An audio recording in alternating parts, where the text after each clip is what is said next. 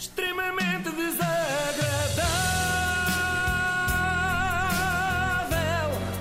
É mais forte do que eu. Hoje voltamos a debruçar-nos sobre o prós e contras em que foi discutido o movimento Me Too.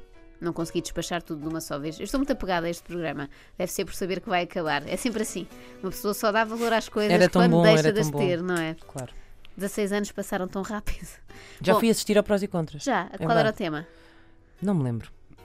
Foi muito marcante. Fui porque hum, a apresentadora era a minha professora. A Fátima Campos Ferreira. Verdade, sim senhor. Temos que falar sobre essa experiência. É- É curioso que ela é a protagonista aqui da primeira parte do extremamente desagradável. Portanto, vou-te fazer algumas perguntas. Não problema, Tá porque ela já combinado. deu a nota à Inês. portanto, Exato. Para mim, as, Foi in- 20. as intervenções de Fátima Campos Ferreira são aquilo de que vou ter mais saudades, de certeza. Fátima normalmente começa suave e depois vai por aí fora. participar Sempre ouvimos dizer que o poder é afrodisíaco, Certo, não com é? certeza. Eh, Não há de ser por, Sim. por nada. Fátima aqui já deixa adivinhar qual é a sua opinião nesta história toda, mas a seguir manifesta-se com mais clareza. E tivemos acesso a várias coisas que eh, eu confesso que não percebo como é que ainda estamos muito impressionados com as consequências e não estamos impressionados com como é que isto não foi falado mais cedo. A Ashley Porque também, Judd, se calhar, também serviu as vítimas, não é? Porque elas conseguiram os lugares à custa dessas situações. pois não sei, esta Pois não sei. Fátima aqui como quer dizer, eu tenho um programa em horário nobre há 16 anos sem ter precisado de ir para a cama com ninguém. Ouviram suas galdérias? Bom, pensando nisso, acredito que Fátima Campos Ferreira nunca tenha sido vítima de assédio, porque os homens sabem que levariam logo dois chapadões nas ventas. Não há muitas mulheres que ganharam prémios Nobel. Em 900 e tal prémios Nobel há não 50. havia. Vai passar a haver. Mas é, mas é preciso recuperar muito tempo. É porque- melhor que se habituem. É melhor que se habituem, diz ela num tom ameaçador. É- é- era ameaçadora na- nas aulas, não? Não, não. Simpática. Era intensa. Intensa. Tem é? uma frase que eu nunca mais vou esquecer que ela dizia, porque ela nas aulas, não sei se vou aqui cometer algum, mas acho que não.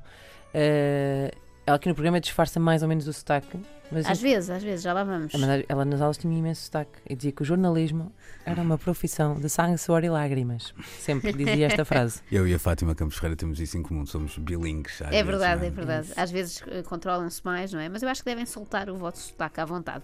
Outro traço que eu aprecio muito na Fátima, não sei se ela tinha isso nas aulas, é o seu apurado sentido de humor. Porque havia um glaciar da Antártida chamado Marchand, glaciar Marchand, mas depois descobriu-se que o David Marchand também estava, que, que deu o nome ao glaciar, um investigador que deu o nome ao glaciar, eh, também estava envolvido em, em problemas de, de assédio sexual, então o, o, o, o glaciar, glaciar mudou de o nome, nome. e pôs-se a pôs-se a- passou a chamar-se Matataua. Matataua. Resta saber se se mata a tal não, mat- não matou já também alguma coisa. Também por causa disso. Bravo, Fátima, bravo. Eu já percebi a intenção da RTP. Vão acabar com prós e contras para fazer uma espécie de levanta-te e ri, em que Fátima é a grande estrela. É uma espécie de Fernando Rocha. Também tem a tal pronúncia do Norte e fica sempre para o fim, por ser o número mais aguardado da noite. Mas esta noite de prós e contras teve uma estrela a brilhar ainda mais alto do que Fátima. Eu falo de Daniel Cardoso.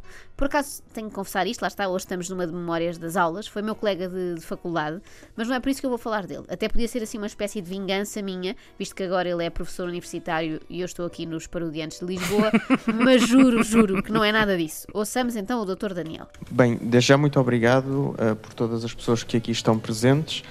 Parece que vai dar um concerto, não é? Está a agradecer aos fãs que foram lá Obrigado por ver. terem vindo. Exatamente, só faltou aquele Boa noite, Lisboa. Eu tenho um pequeno problema, justamente enquanto estudioso das ciências da comunicação, em ver este debate a ser cooptado por uma espécie de tecnodeterminismo. Que? Hum, cooptado por uma espécie de tecnodeterminismo. Percebe-se agora? Porque é que eu tive Conheço sempre piores House notas? no Tecno. Não conhece este o- estilo, não. este Há, há raves com isto. Percebe-se agora porque é que eu tive sempre piores notas que o Dr. Daniel, não é? Eu andei na faculdade 3 anos e qualquer coisa, sem perceber de que é que estavam a falar. Pedia, portanto, ao doutor que a partir de agora desse uns exemplos mais concretos, mais, mais terra a terra. A avózinha ou o avôzinho vai lá à casa e a criança é obrigada a dar o beijinho à avózinha ou ao avôzinho. Isto é educação. Estamos a educar, estamos a educar para a violência sobre o corpo do outro e da outra desde crianças. Não estou a perceber. A Fátima é tipo eu na faculdade, não estou a perceber. Eu passei vários semestres a dizer isto. Isto tem muito em comum, não é? Com, com a nossa vida académica, este, esta edição de É, do Extremo é, é parece uma, uma edição nostálgica. Estou a dizer que obrigar alguém O beijinho da avó e do avô é uma violência? Sim, sim, eu estou a dizer que obrigar alguém, obrigar alguém a ter um gesto, a ter um gesto físico de intimidade com outra pessoa como obrigação como obrigação coerciva é uma pequena pedagogia, e já agora vem o Foucault, não é? Com as microfísicas do poder, Eu muitas vezes pensava durante as aulas, para que ler tantos livros do Foucault? E agora percebo, era para o caso de um dia ir ao prós e contras poder citar. Eu até hoje ainda nunca tive a oportunidade de citar o Vigiar e Punir. À espera, acabei de o fazer, pronto, tenho de ligar aos meus pais e avisar que afinal as propinas que eles pagaram valeram a pena. Muito obrigada. O curso acabou por ser útil durante estes 5 segundos. É uma pequena pedagogia que depois cresce e o que é que acontece? Nós depois vemos os estudos com eh, jovens adolescentes e 40 e tal por cento deles, e delas também, acham aceitável que o namorado ou a namorada lhes controle os telemóveis Deus, e por aí é adiante. E tudo por culpa de quem? Dos avózinhos. Ah, não. Dos pais que obrigam os meninos a darem beijinhos ao avôzinho e à avózinha. Eu acho que também o que traiu aqui o Dr. Daniel foi assim um tom pejorativo com que disse avózinha, não é? As senhoras não gostaram, eu percebo, eu percebo. Aliás, estas mulheres que agora querem processar o Harvey Weinstein e o Louis C.K. e não sei o quê, deviam, mas é processar os seus avós, porque tudo começou aí. Aliás, eu vou fazer isso, vou começar por intentar uma ação contra as amigas da minha avó que me apertavam as bochechas contra a minha vontade. Isso é claramente um abuso, porque é o meu corpo. Embora nem toda a gente concorde com isto. Há gente ainda muito retrógrada e tapadinha que acha que não é problemático obrigar os filhos a dizer bom dia, com licença e obrigado, tipo dá um passou bem ao senhor, coisas assim. Como se isso não fosse uma clara violação dos direitos da criança.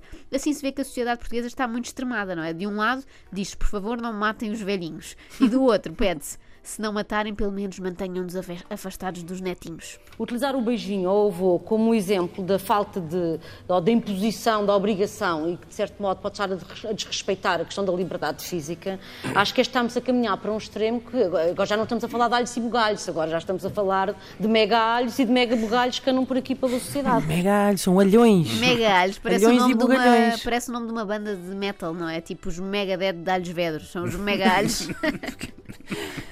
Peço desculpa por este parênteses, mais uma vez prova porque é que o Dr. Daniel era melhor aluno do que eu. Eu perco-me sempre no acessório. Eu sei que devem estar com saudades da dupla Isabel Moreira e Raquel Varela, que brilharam aqui ontem, por bocadinho, isso um cá estão elas. Mais de 10% dos casais portugueses confessou há três anos que está junto porque não tem como vender a casa. Por favor, alguém apresente um mediador da Remax a estas pessoas. Realmente dá Deus nozes a quem não tem dentes. Neste caso, sou eu. Eu não tenho dentes, que é como quem diz. Eu não quero vender a minha casa. E a toda a hora tenho agentes imobiliários a ligarem, a mandarem e-mails, a deixarem cartões no correio. Eu tenho medo de qualquer dia ir à janela e ver um avião daqueles com mensagens a dizer temos um comprador interessado no seu imóvel. Bom, para o fim, deixei a ideia da Isabel Moreira com a qual mais concordei. A Raquel estava a dizer, nós aqui só estamos a falar numa perspectiva jurídica. negativa e quem ligar a televisão assustas. Eu penso que não se assusta porque o tema é Me E, portanto, o tema é o assédio sexual e, portanto, ainda bem que se está a falar de um assunto grave, não é? Podíamos ter um, um outro programa que é falar, partilharmos as nossas experiências positivas e alegres sexuais. O programa não é esse.